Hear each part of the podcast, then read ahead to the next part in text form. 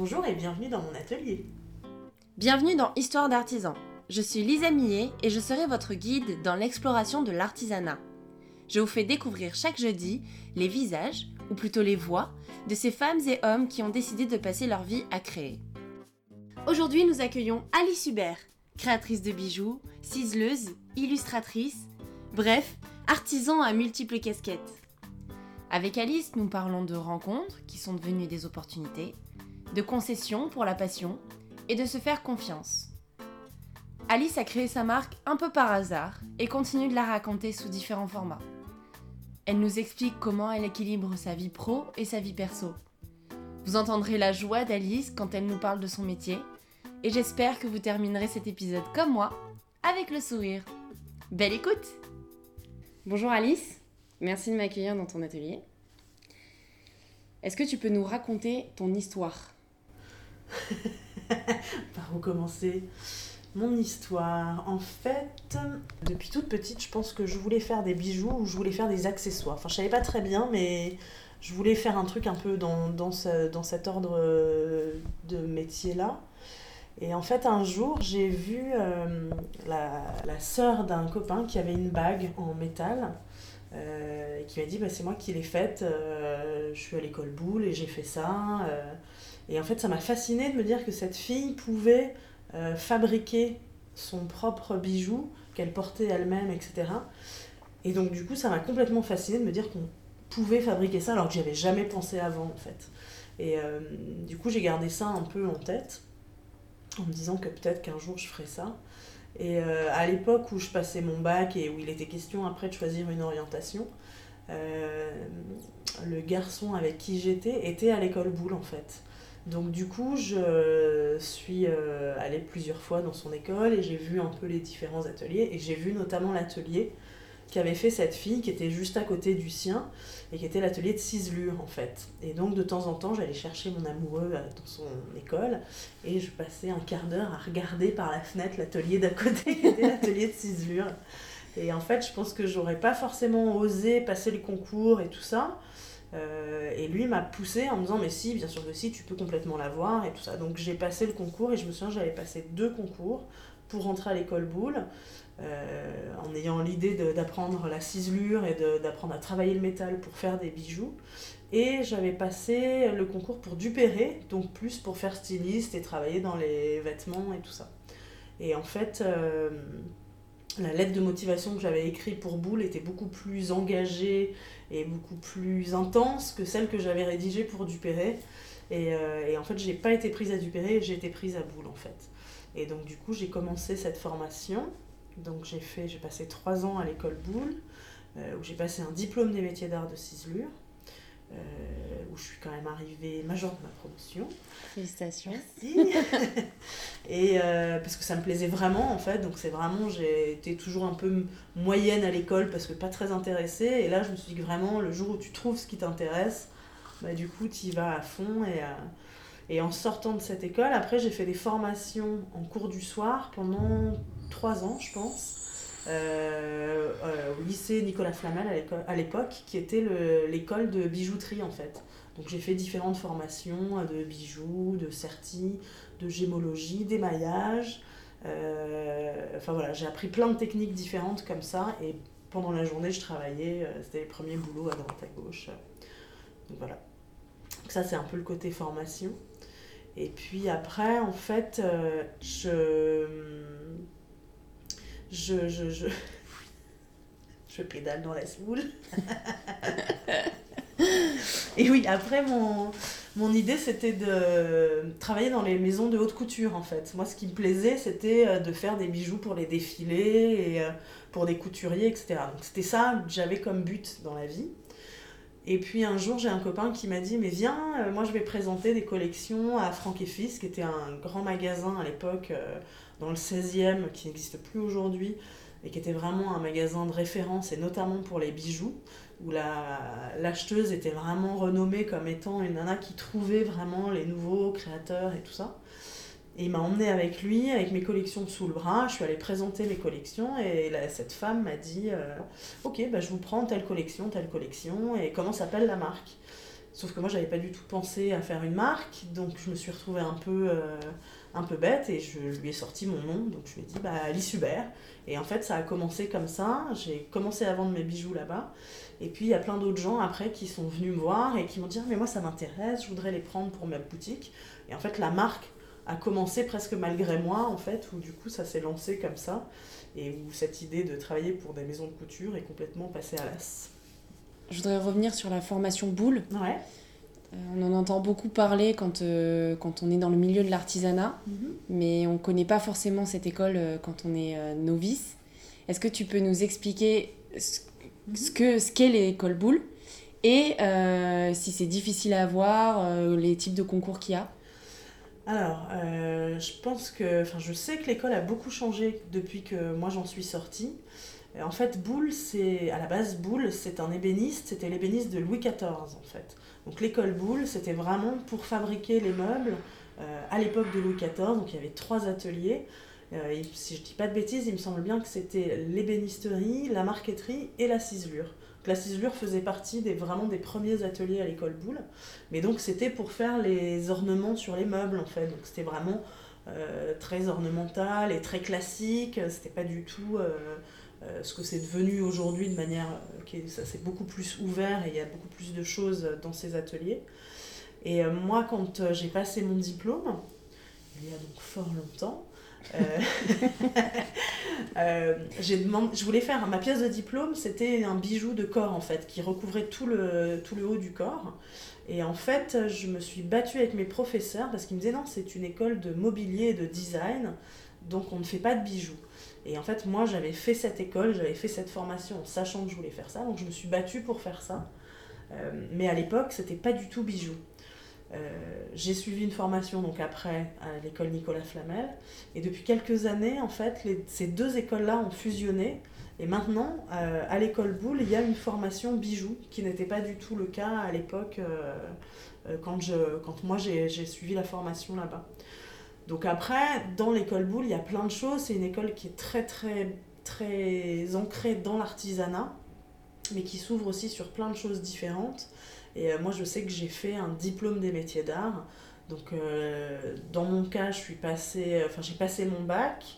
Euh, après avoir eu mon bac, je suis rentrée à l'école Boulle. J'ai fait trois ans. Et au bout de trois ans, j'ai eu ce diplôme. Après, je sais qu'il y a plein de formations différentes. Et je pense qu'elles ont dû changer en plus depuis que j'en suis partie. Donc, je ne saurais pas dire précisément tout ce qu'il y a. Mais il y a vraiment euh, un éventail de, de- de- d'ateliers autour du design et du mobilier, en fait, essentiellement, à l'époque. Maintenant, du coup, il y a le bijou en plus, et je sais qu'il y a d'autres, euh, euh, formations supérieures qui sont un peu différentes. Est-ce que tu peux nous expliquer ce qu'est la ciselure? Alors, la ciselure, en fait, c'est le travail du métal, c'est-à-dire qu'on va travailler à partir d'une plaque de métal qu'on va hum, mettre en ciment, ça s'appelle, c'est-à-dire que c'est comme un boulet de canon qui est tronqué en deux, sur lequel il y a du ciment de fontaine. Ce ciment de fontaine, ça ressemble à de la cire à cacheter, en fait. Donc on va venir chauffer avec une flamme, ça va se liquéfier, donc on va pouvoir mettre la plaque de métal euh, dans le, dans ciment. On travaille essentiellement les métaux cuivreux, donc c'est du laiton, du cuivre, ça peut être de l'argent ou de l'or aussi. Euh, on va laisser refroidir. Une fois que ça refroidit, cette matière va se re-rigidifier et va du coup maintenir la, la plaque de métal. Après, on va venir travailler avec des ciselés, qui sont des petites tiges en acier, qui vont être travaillées de telle manière à ce que quand on les frappe sur le métal, elles vont imprimer le métal, euh, soit en faisant des, des- des traits assez tranchés, soit en faisant euh, des matières, en fait des mattes. Euh, et donc on a tout un tas de ciselés qui sont faits par le ciseleur normalement, suivant, suivant son besoin. Il va faire un ciselé avec tel motif ou telle matière pour les commandes ou les envies qu'il a de faire. Et, et donc on travaille avec des marteaux et on va venir frapper ce ciselé sur le, sur le métal. Donc voilà, donc ça c'est le- le- le- l'essentiel de la ciselure. Après la ciselure, il y a le repousser aussi. Le repousser, on va travailler pareil sur la plaque, mais on va travailler sur l'envers de la plaque. C'est-à-dire qu'on va frapper beaucoup plus fortement pour emboutir le métal, pour repousser le métal en fait. Et on viendra travailler sur l'autre face après. Et donc du coup on fait des allers-retours comme ça sur les deux côtés pour pouvoir travailler le volume et la finition après euh, de la pièce qu'on veut faire. Donc ça c'est la base de la ciselure. Après en ciselure, moi je sais que j'avais appris, et c'est une des choses que je travaille encore aujourd'hui, à travailler la cire aussi. Donc c'est-à-dire qu'on va utiliser de la cire qu'on va dure, assez rigide, qu'on va venir sculpter avec des outils qui vont gratter la cire, avec des limes, et on va du coup former un bijou comme ça, enfin bijou pour moi, après ça peut être, euh, c'est pas forcément des bijoux, on va former une pièce comme ça, qui va être moulée, donc dans du plâtre, euh, on va enlever la cire et on va fondre, on va couler le métal fondu dans le plâtre, euh, dans le moule en plâtre en fait. Et donc on va récupérer une pièce, donc ça c'est vraiment de la fonte à cire perdue, ça s'appelle. Mais on peut retravailler du coup après cette pièce, pareil en, refaisant le système de, de, mise en ciment dans le boulet. On va pouvoir retravailler aussi cette pièce euh, avec de, la technique de la ciselure en fait. Voilà. Très clair. Est-ce que tu peux nous présenter, je vais dire ton artisanat aujourd'hui, mais je sais que il est très vaste.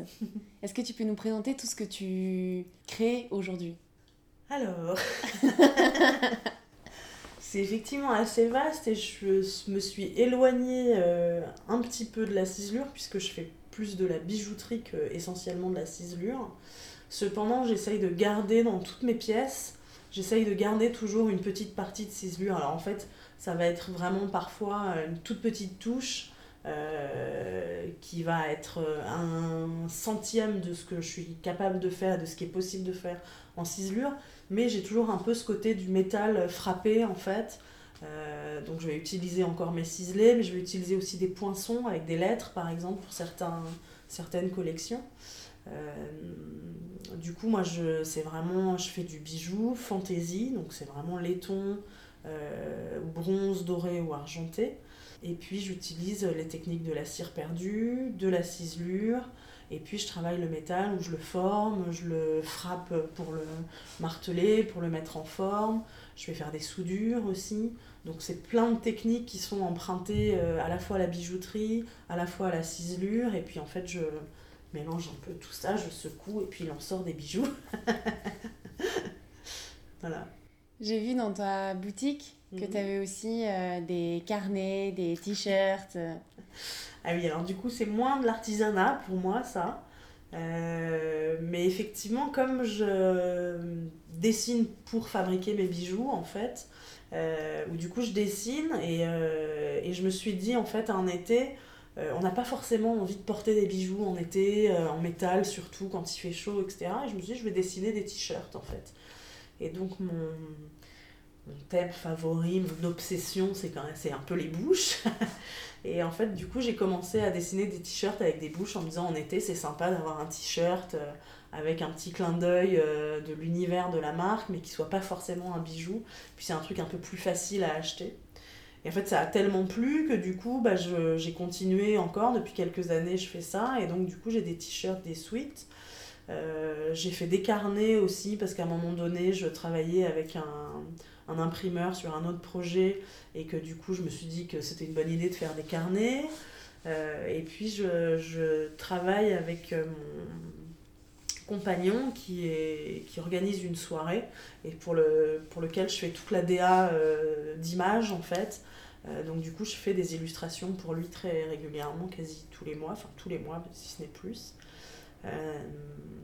Et puis je travaille ponctuellement sur des projets comme ça en illustration. J'ai fait une couverture de, de livres, j'ai fait un, un, partenariat aussi avec euh, une marque de téléphone pour euh, euh, faire des coques personnalisées. Enfin bon voilà, j'ai un peu le dessin aussi qui est là.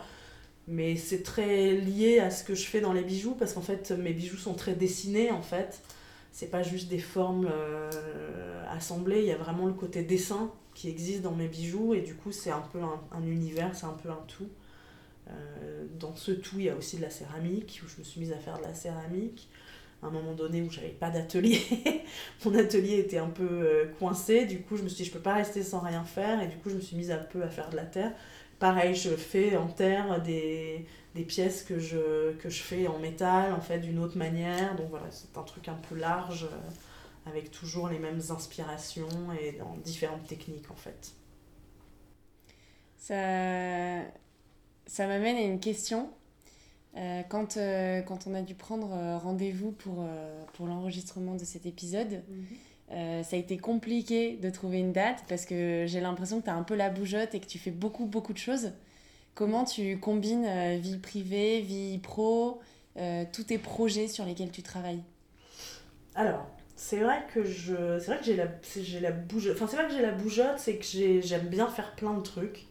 Et que souvent il y a des histoires de rencontres aussi avec des personnes avec qui il se passe quelque chose, euh, avec qui il y a des échanges sur euh, une matière, sur une technique, sur une envie, et où du coup c'est vrai que j'ai toujours fonctionné comme ça, à me dire bah tiens, euh, j'ai envie de faire ça. Souvent, c'est par, par, exemple pour les collections, pour les bijoux, c'est j'ai envie de porter des grandes boucles d'oreilles comme ci, comme ça. Bah, je vais les faire et puis du coup, je vais faire toute la collection derrière.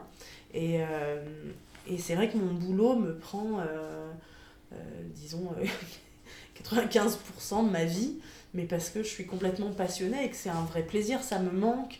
Si je suis pas dans mon atelier, ça me manque en fait. Si je suis le week-end à la maison, ben je, je vais être contente d'être à la maison et d'être avec ma famille, mais il y a un moment donné où j'aurais envie de faire quelque chose, de mettre les doigts dans la terre, de, de former un bijou parce que j'ai une idée qui me passe par la tête. Donc j'ai effectivement tout le temps envie de faire des trucs. Euh, avant que j'ai un enfant, je passais beaucoup beaucoup de temps à travailler et je travaillais beaucoup la nuit en fait, euh, qui est un moment plus calme où vraiment on est dans une bulle, on peut vraiment être dans une bulle sans être interrompu, ne serait-ce que par les bruits alentours, etc. Et puis je travaillais comme ça, euh, quasi non-stop parfois, où je faisais des pauses pour aller euh, dîner avec des amis, euh, boire un verre dehors, et puis je revenais, et parfois je me remettais à bosser. J'ai très souvent bossé des nuits entières jusqu'au petit matin et tout ça. Et tout a changé quand j'ai eu, un, eu un enfant, puisqu'effectivement on est obligé de respecter des horaires qui sont pas du tout les horaires que moi j'ai en fait naturellement dans mon, dans mon travail. comme j'ai un compagnon qui fait aussi pas mal de choses, euh, et pareil, avec des horaires euh, toujours un peu décalés. Euh, ben c'est vrai que c'est pas évident parce qu'il faut, faut trouver le temps de, de, de, bosser, de faire ses trucs. Il faut trouver aussi du temps pour vivre en famille et partager des choses avec ma fille, mon mec, et puis tous ensemble. Euh, donc c'est vrai que je suis un peu tout le temps en train de courir en fait parce que euh, il faut toujours euh, c'est toujours au moment où il faut partir pour aller la chercher que me vient l'idée géniale qu'il n'y a plus personne dans le bureau et que enfin je peux me concentrer et que et que je peux m'y mettre vraiment.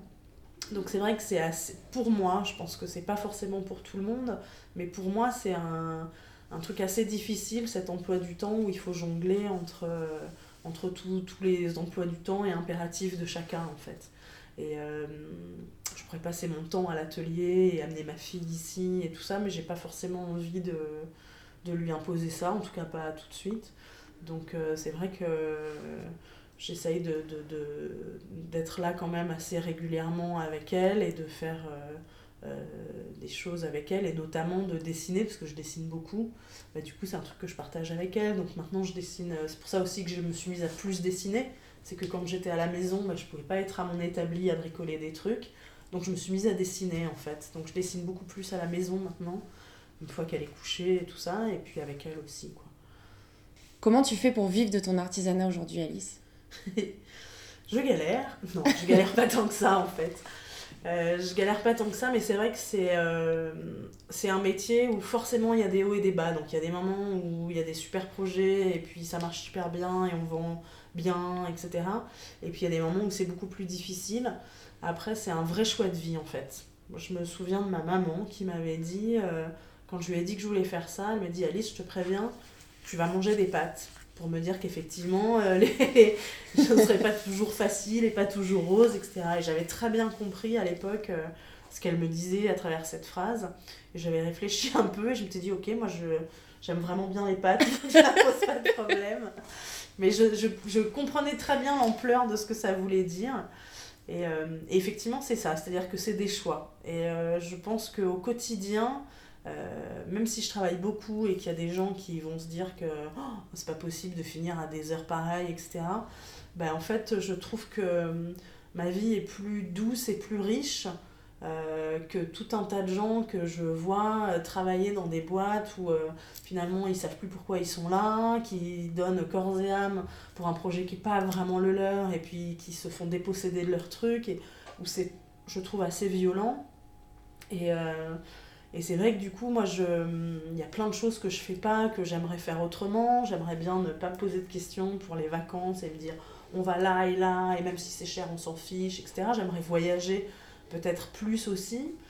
Euh, mais finalement, en fait, je me dis que si je le fais pas, c'est que c'est que dans, le, dans, la, dans la balance, je préfère quand même la vie que j'ai au quotidien, avec effectivement les, les, les, les, pas les manques, parce que c'est pas vraiment des manques, mais avec euh, des choses que j'ai, d'autres choses que je n'ai pas en fait. Donc tout ce qui est effectivement, enfin moi le seul truc qui me manquerait a priori c'est les voyages en fait. C'est vraiment le seul truc où je me dis que j'aimerais bien avoir un peu plus de fric pour ça et d'avoir un appartement aussi. ça, c'est vrai que c'est important. J'aimerais bien un appartement avec un jardin ou une grande terrasse cœur de Paris. Donc voilà, c'est peut-être les quelques trucs qui me font me dire que j'ai un peu euh, choisi la mauvaise voie. Mais voilà, après c'est vrai que c'est une manière de vivre euh, qui pour moi est évidente. C'est-à-dire que je pense que je ne pourrais pas vivre autrement euh, et qui, qui n'est pas une évidence pour tout le monde. Je pense qu'il y a des gens, enfin moi je vois en discutant avec des gens qui font d'autres métiers, qui sont complètement angoissés euh, à l'idée de pas savoir s'il y a des sous qui vont rentrer ou pas. Et euh, moi je sais que c'est un truc que j'ai dû apprendre aussi à gérer, parce que quand j'ai commencé à travailler, bah, je travaillais pour d'autres gens, donc effectivement j'avais un salaire et tout ça. Et puis quand j'ai tout quitté pour vraiment travailler complètement pour moi, c'était un moment où ça marchait quand même assez bien, donc je savais que je sautais pas dans le vide non plus. Euh, ben en fait, euh, il faut apprendre ce, ce, truc de justement de, d'angoisse et de dompter cette angoisse en se disant qu'à un moment donné, ben, il y aura moins, qu'à un moment donné, il y aura plus, et de, de, savoir effectivement fluctuer avec tout ça. Et le truc qui est difficile, je pense, c'est de se dire les jours où on est fatigué, euh, de se dire, bon, alors aujourd'hui, qu'est-ce que je fais? Euh, Il faut y aller, il faut avoir de. En fait, il faut avoir de l'énergie tout le temps. Je trouve, quand on fait un métier comme ça, il faut avoir de l'énergie tout le temps et des idées tout le temps. Et forcément, il y a des moments où on en a moins que d'autres, en fait. Euh, notamment, moi, quand j'ai eu ma fille, bah, j'avais l'esprit un peu occupé par, toute la maternité, par toute l'organisation de cette nouvelle vie et tout ça. Euh, qui a été très difficile du coup euh, par rapport à mon travail où j'ai un peu pataugé. Euh. bon, finalement, ça s'est très bien passé quand même, mais, mais où il y a eu un moment un peu de flou. Mais c'est quoi la question C'est comment tu fais pour, pour vivre de ton artisanat? Ouais, c'est ça. Ben voilà, ben c'est, c'est accepter de pas forcément gagner des mille et des cents, et puis accepter ce, ce, cette fluctuation des rentrées et, euh, et ce, cette énergie euh, qui des fois est là, des fois est pas là, euh, énergie créatrice, puisque c'est vraiment de ça dont on parle, et de savoir se faire confiance en fait. Et de savoir se dire que si là ça marche pas, si, ça, si on n'a pas d'idée pour un truc, etc., bah, on va rebondir et on va faire autre chose en fait. Donc du coup, il y a des fois, il y a des collections qui marchent moins que d'autres parce qu'on y croit moins. Puis d'un coup, tu as une idée, puis tu t'allais partir, et puis c'est fini, puis tu en as marre, etc. Puis d'un coup, tu te dis Ah, mais attends, c'est ça que je vais faire. Et en 5 minutes, tu fais une collection qui va cartonner. Euh, alors que ça fait un mois que tu galères à trouver des idées et tout ça. Euh. donc euh, voilà, je pense que c'est un peu ça, les, les, les manières, enfin la manière que moi j'ai de vivre avec mon artisanat. Se faire confiance. Se faire confiance, complètement. C'est joli. tu as parlé d'idées, du coup ça, je vais rebondir sur sur cette phrase, sur cette, euh, sur cette idée. Mhm. Et je, vais, je voulais savoir ce, quelles étaient tes inspirations, à part la bouche? eh ben, elles sont euh, bien larges et variées, mes inspirations. Euh, je suis en train de passer en revue un peu dans ma tête les différentes collections que je peux avoir. Très souvent, elles sont liées à des histoires d'amour, d'ailleurs, mes inspirations. Euh, de rencontres en fait, de gens avec qui j'ai partagé euh, des fois une nuit, des fois un moment de vie en fait. Qu'est-ce que ça peut être d'autre? C'est aussi beaucoup d'images, c'est beaucoup d'expositions, de, de, de, choses qu'on ingère en fait. C'est-à-dire que enfin, j'ai besoin de belles choses en fait. Donc du coup, de, de regarder beaucoup Pinterest, je suis complètement euh, addict. Donc je peux passer des heures à regarder plein d'images. Euh, de me faire des expos, j'y arrive pas suffisamment, j'aimerais bien en faire beaucoup plus, mais euh, de temps en temps, de se faire des expos, de se mettre plein d'images dans la figure, je trouve que c'est pas forcément ça qui va déclencher d'ailleurs une collection derrière en fait, mais ça va me mettre dans un état d'ouverture et de je sais pas comment dire de comme si j'avais des petites antennes qui captaient un peu les choses.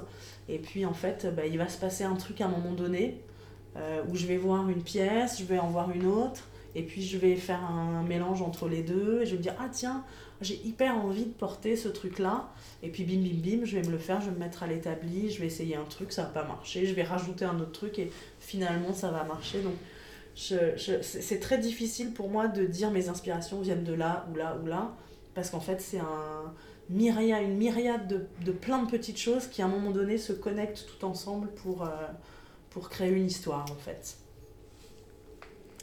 C'est joli. Est-ce que tu peux nous raconter une anecdote sur ta vie d'artisan?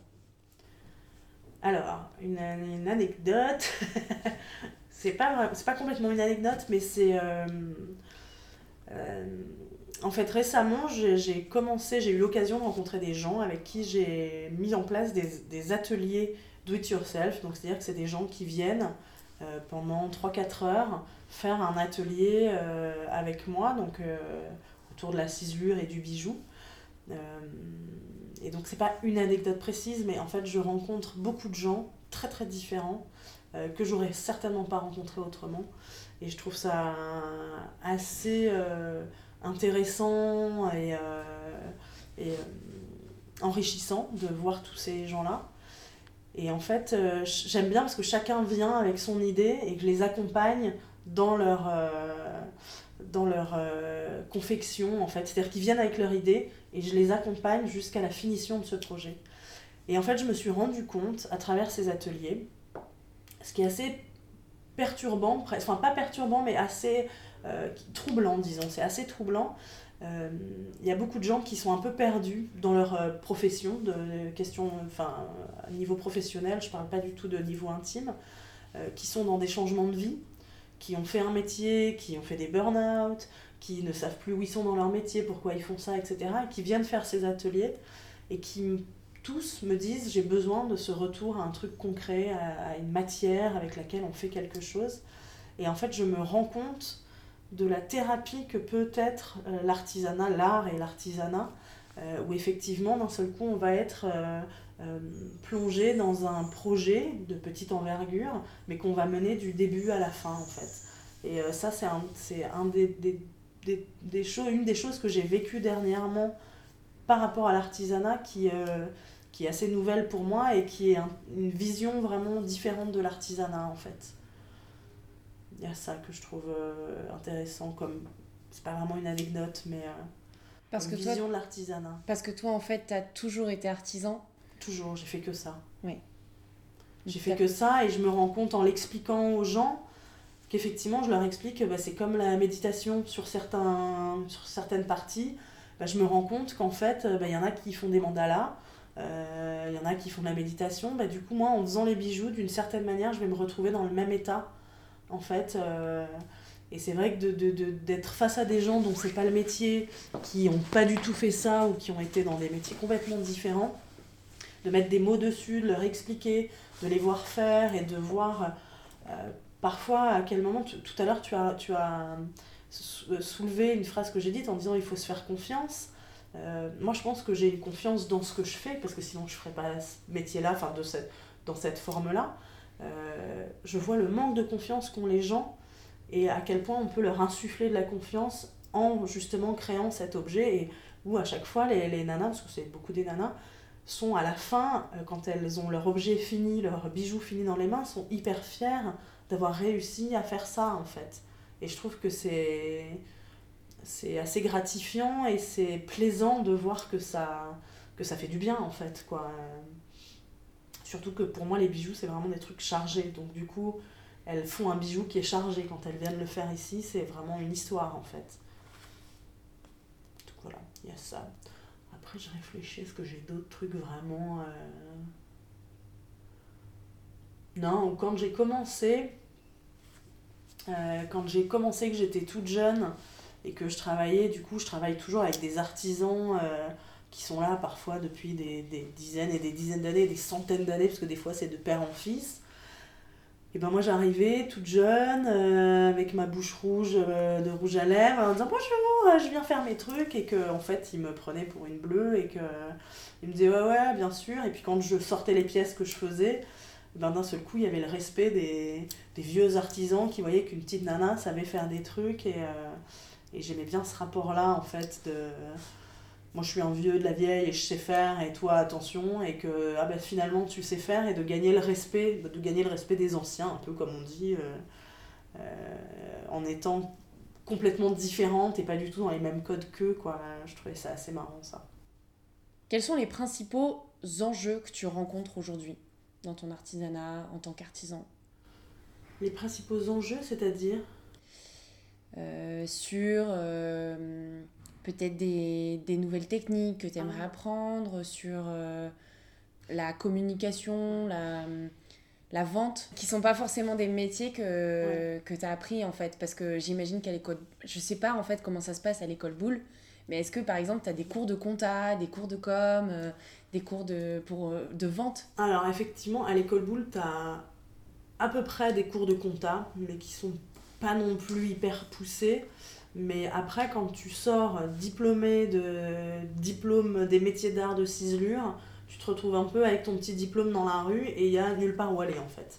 Parce que personne ne cherche, il n'y a pas d'annonce euh, qui recherche des ciseleurs vraiment quoi. Et, euh, et on ne nous apprend pas du tout euh, la vente, la mise en valeur des produits, etc. Après, les choses entre le moment où j'ai commencé et aujourd'hui ont énormément changé. C'est-à-dire qu'en faisant le même métier, moi, depuis euh, euh, presque 20 ans, euh, j'ai l'impression d'avoir complètement changé de métier finalement. Et aujourd'hui, moi, mon boulot consiste pratiquement plus à faire de la communication. Je passe plus de temps à travailler sur la communication qu'à travailler vraiment à la création et à l'établi c'est finalement pas quelque chose qui me dérange parce que c'est je me retrouve dedans et j'aime bien faire ça. Et en fait j'ai toujours eu ce parti pris de raconter des histoires. J'ai toujours euh, construit cette marque pour, euh, pour raconter des enfin pas pour raconter des histoires mais en racontant des histoires. Donc du coup tout ce côté storytelling qui est très à la mode et dont on entend beaucoup parler en fait il a toujours existé pour moi et c'est quelque chose que j'aime bien faire. j'aime bien faire des photos, j'aime bien faire des images. Euh, et c'est là où effectivement ça prend beaucoup de temps. C'est-à-dire que en plus de faire les bijoux, après derrière il faut les mettre en scène, il faut raconter toute une histoire autour d'une collection.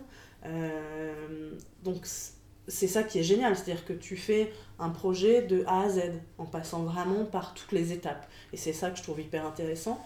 Mais c'est là où effectivement c'est hyper difficile aussi, parce que moi j'ai aucune formation en marketing, aucune formation en com, en pub, en je sais pas quoi. Je sais rien faire à la base de tout ça. Donc c'est vraiment. Euh, j'ai appris sur le tas et, euh, et je me débrouille euh, un peu comme ça. Aujourd'hui, je trouve que les mm, moyens de communication par rapport à quand j'ai commencé, et donc du coup la vente aussi, a complètement changé. Mais c'est vraiment du tout au tout, ce n'est plus du tout la même chose. Et, euh, et avant, je faisais des collections, je faisais des bijoux, etc. Euh, et puis je rencontrais des gens, je rencontrais des journalistes. Euh, les nanas aimaient bien mes trucs, elles les portaient. Il y avait des comédiennes aussi qui les aimaient bien, donc elles les portaient beaucoup sur des émissions télé, etc. Donc ça m'a fait beaucoup de pubs comme ça. je rencontrais aussi des gens qui bossaient dans des magazines, donc des photographes et tout ça. Donc on a fait des projets ensemble. Donc il y a eu beaucoup de choses qui se sont passées comme ça par les connexions, par les rencontres et tout ça. Euh, aujourd'hui, déjà j'ai un enfant, donc euh, je suis plus du tout aussi libre qu'avant d'aller à droite à gauche et rencontrer des gens, etc. Donc ça, ça réduit un peu le champ.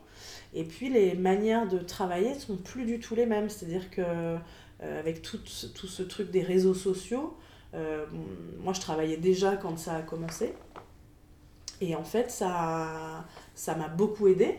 Ça m'a vraiment poussé et fait connaître euh, de manière vraiment significative. Euh, mais maintenant, c'est un vrai boulot, c'est-à-dire qu'avant, il suffisait de poster une image et tout le monde la voyait, et puis euh, c'était très facile. Aujourd'hui, tout le monde reçoit tellement de mails, euh, tout le monde voit tellement d'images, il y a tellement de créateurs de bijoux, il y a tellement trop de tout tout le temps, qu'en fait, il faut réussir à se faire un chemin au milieu de tout ça, et c'est un boulot de dingue qui n'est pas mon boulot de base, en fait. Donc là, c'est vraiment effectivement les les, les, les, enjeux auxquels je suis confrontée aujourd'hui, c'est de, de, de, réussir à, à, parler un langage que je n'ai pas appris, que je ne connais pas, que je ne maîtrise pas forcément, parce qu'il y a aussi des choses qui sont très évidentes pour des plus jeunes que moi, qui ne le sont pas forcément pour moi, en fait. Euh, réussir à parler aussi euh, euh, à mes clients potentiels. Bon, après, je, en général, c'est des gens qui me ressemblent un peu, donc on j'arrive quand même à trouver d'une manière ou d'une autre une manière de les, de les atteindre. Mais quand même, il y a plein de choses nouvelles qui sont arrivées et avec lesquelles il faut euh, gérer en fait. Donc ça, c'est un des enjeux vraiment qui a changé euh, et qui est assez compliqué en fait euh, parce que ça prend beaucoup de temps. Après, au niveau des techniques, par exemple, moi, je, je suis ancrée dans ce que je fais et dans les techniques que j'utilise, qui sont des techniques ancestrales et, euh, et j'aime bien avoir ce côté justement d'une technique qui, utilise, qui, est utilisée par l'homme depuis toujours, puisque ça a été utilisé depuis des millénaires. Euh, j'aime bien garder ça avec des formes nouvelles en fait. Donc au niveau des techniques, je ne suis pas forcément à la recherche vraiment de, de nouveautés. Et je, je, tout ce qui est impression en bijouterie, il n'y a pas non plus des révolutions euh, incroyables, mais tout ce qui est impression 3D, numérique et tout ça, ça me concerne pas tellement et ça m'intéresse pas tellement en fait. Parce que j'aime bien le côté euh, fait main où tu vas taper sur ton outil puis tu vas dépasser donc ça va se voir. Bah, j'aime bien ce petit truc où tu vois que la main elle est là, euh, euh, que j'ai l'impression qu'on va pas forcément retrouver dans, dans, les techniques nouvelles quoi. Donc voilà, les, gens, les enjeux c'est plus sur la, sur la vente et sur la communication et effectivement ce que je disais tout à l'heure où il y a énormément de choix et énormément de propositions. Et ça aussi, c'est très difficile. C'est-à-dire qu'avant, ben, il y avait beaucoup de gens qui faisaient des bijoux, mais euh, toi, tu étais repéré, donc en fait, tu étais mise en avant par les journalistes, etc.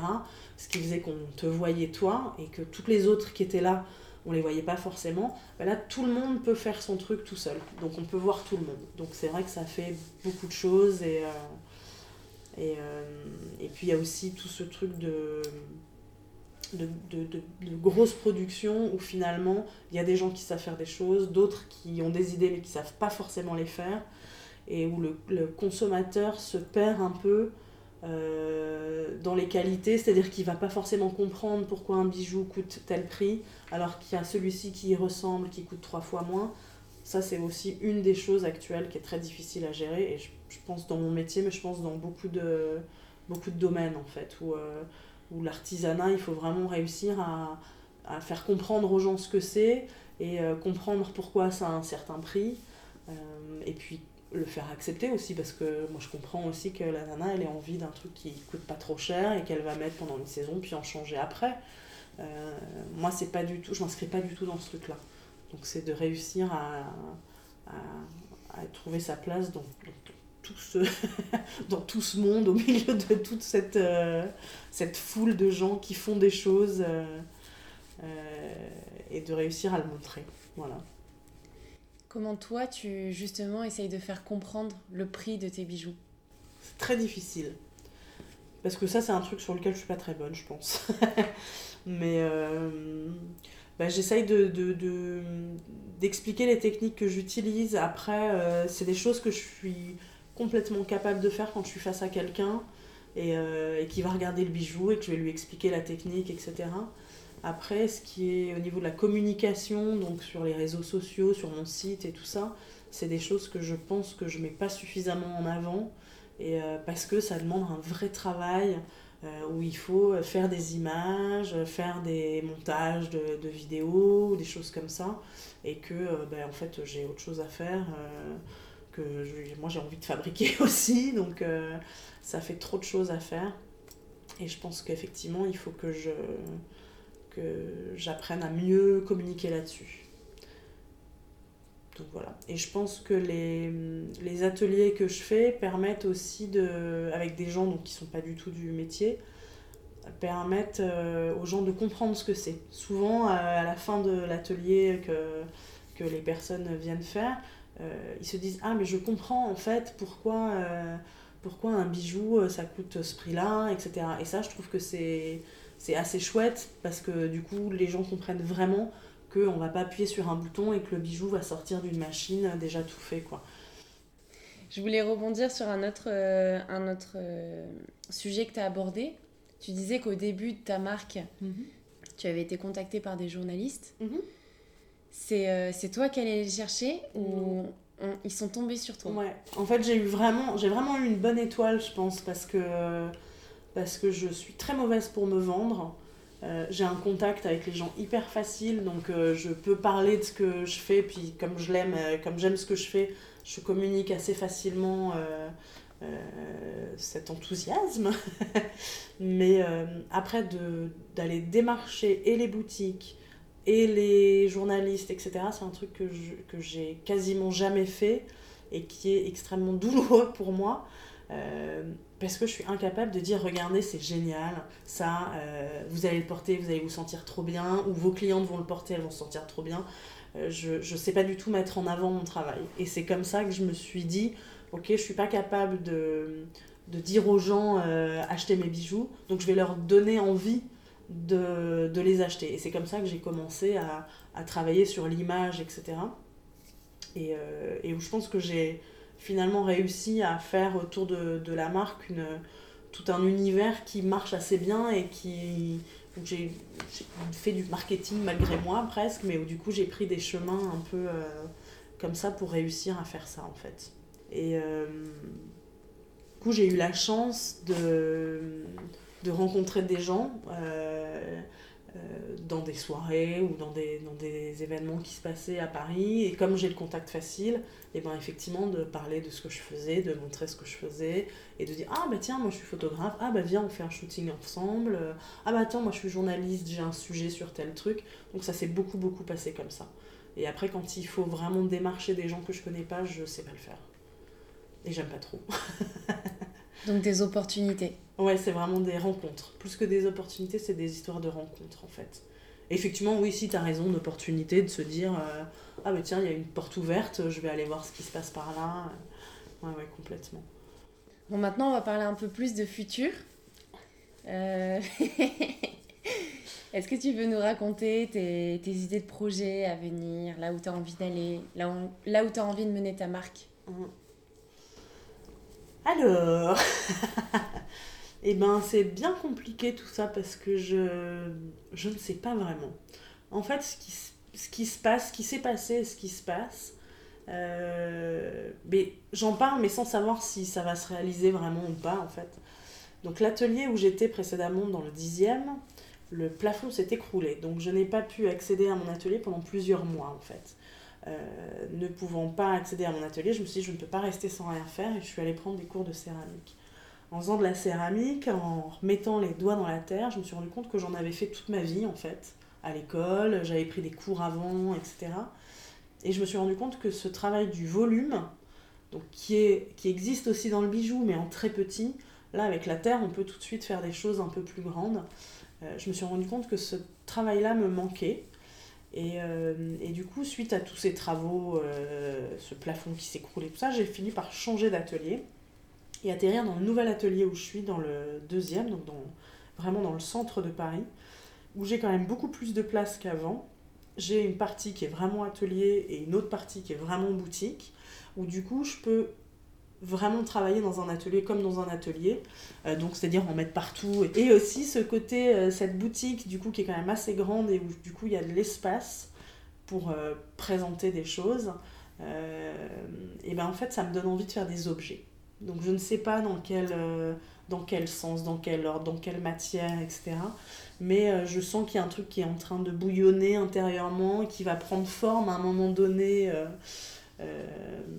avec, euh, comment on dit, euh, euh, avec une bonne forme ou pas, je, ne sais pas, on verra bien si, si, si j'arrive à, sortir quelque chose de bien, mais j'ai vraiment envie de travailler plus sur des choses plus grandes, d'objets, de, euh, pas forcément usuels. J'ai pas envie de faire des tasses et des choses comme ça, mais de peut-être mélanger la céramique émaillée, puisque je fais de l'émail aussi sur mes bijoux, donc ça se rejoint. Euh, avec des parties de métal. J'ai vraiment envie de revenir à la ciselure beaucoup plus et de faire vraiment des pièces ciselées beaucoup plus que des petits bijoux où il y a une petite touche de ciselure. Euh, et, euh, et peut-être de la peinture et tout ça. bon, ça, c'est encore après plus loin, c'est encore un peu plus abstrait pour l'instant. Mais voilà, c'est un truc que j'ai en tête, que j'aime bien, et je sais pas comment ça va prendre forme, mais je pense qu'à un moment donné, ça va peut-être prendre forme un peu. Euh, voilà, de prendre un peu plus d'espace, quoi. Il y a ça, et il y a effectivement l'illustration dont tu, dont tu as parlé tout à l'heure, et effectivement, euh, qui fait partie vraiment de ma vie maintenant, où je dessine beaucoup plus qu'avant. Enfin, je suis revenue au dessin, euh, et où pareil, j'ai envie de travailler un peu sur ce truc-là. donc là, je travaille sur tablette numérique, en fait, donc c'est vraiment des dessins sur tablette. Euh, mais pourquoi pas de réutiliser à nouveau des matières que j'utilise plus, euh, comme euh, des craies grasses, comme de la peinture, etc. Pardon. Et donc voilà, donc tout ça c'est un, peu, un peu là. Après, je sais pas si j'en ferai quelque chose ou pas. ce que je disais tout à l'heure, c'est que des fois, tu as des idées, tu dis je vais aller là, je vais faire ça. Et puis finalement, tu fais tout un truc et tu travailles dessus pendant des semaines et des jours et tout ça. Et puis euh, finalement, ça va rien donner. Mais par contre, le petit bout de terre qui est tombé à côté, finalement, ça va te donner une idée. Puis tu vas partir sur complètement autre chose à côté. On verra bien. Alors, euh, toujours dans l'esprit euh, futur, mhm. comment tu vois ton artisanat dans le futur? Ton artisanat en général? Pas que Alice Hubert, mais vraiment l'artisanat, la bijouterie. D'accord. Alors, oui. Alors après, je...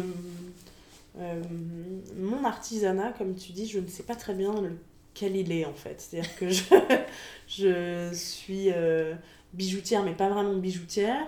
Je suis ciseleuse, mais pas vraiment ciseleuse. Donc c'est un truc un peu euh, polyforme qui que j'ai pas vu chez beaucoup d'autres gens en fait. C'est-à-dire que en général les gens ils font euh, soit vraiment de la bijouterie, soit vraiment du montage, c'est-à-dire qu'ils n'ont pas forcément de technique mais ils vont faire du montage. Euh, soit c'est des ciseleurs, ce moment-là ils font vraiment de la ciselure. Donc en fait moi c'est un peu... Euh, je ne sais pas bien si tu veux s'il y a d'autres gens comme moi quelque part dans ce monde. mais je pense que c'est une technique en tout cas la ciselure, qui existe depuis très très longtemps et bien avant moi et bien avant tout un tas de gens. Et je pense que c'est une. J'espère en tout cas que c'est une technique qui va continuer à perdurer. Et, euh, je trouve qu'aujourd'hui, il y a à nouveau un intérêt pour euh, l'artisanat qui, qui, qui, a un peu disparu pendant quelques années, où ça existait, mais en fait on le, on le mettait pas en avant, on le montrait pas. Aujourd'hui, c'est très important de faire de l'artisanat, de montrer les artisans, etc. Il y a beaucoup de gens qui jouent là-dessus alors qu'ils sont pas du tout artisans parfois. Euh, donc j'espère que cet engouement euh, pour l'artisanat va permettre effectivement à tout un tas de gens qui travaillent avec euh, des techniques diverses et variées de, de pouvoir euh, vivre de leur euh, métier et de, et de pouvoir faire perdurer des techniques euh, et des créations encore pendant des années et des années. Quoi. Après, ce que je trouve intéressant, c'est quand je vois des gens qui utilisent des techniques anciennes et qui font des trucs très très modernes, que ce soit en bijoux ou pas que, hein, enfin vraiment de manière beaucoup plus large ça me, ça me fait du bien et ça me fait plaisir de voir ça. Et j'espère que ça existera encore longtemps et que quand je serai vieille, je pourrai voir les petits jeunes qui font plein de trucs intéressants. eh bien, sur cette note euh, très optimiste pour l'artisanat, euh, je te remercie Alice. C'est une très belle conclusion. merci pour ton accueil. Et merci euh, de nous avoir raconté ton histoire. Merci à toi. Merci beaucoup pour votre écoute. J'espère que le parcours d'Alice vous aura inspiré. Si vous avez des questions, des suggestions ou que vous souhaitez interagir, rendez-vous sur Facebook ou Instagram à Histoire d'artisan. N'hésitez pas à mettre une note sur iTunes pour faire découvrir les histoires d'artisans au plus grand nombre. Je vous dis à très vite avec une nouvelle histoire.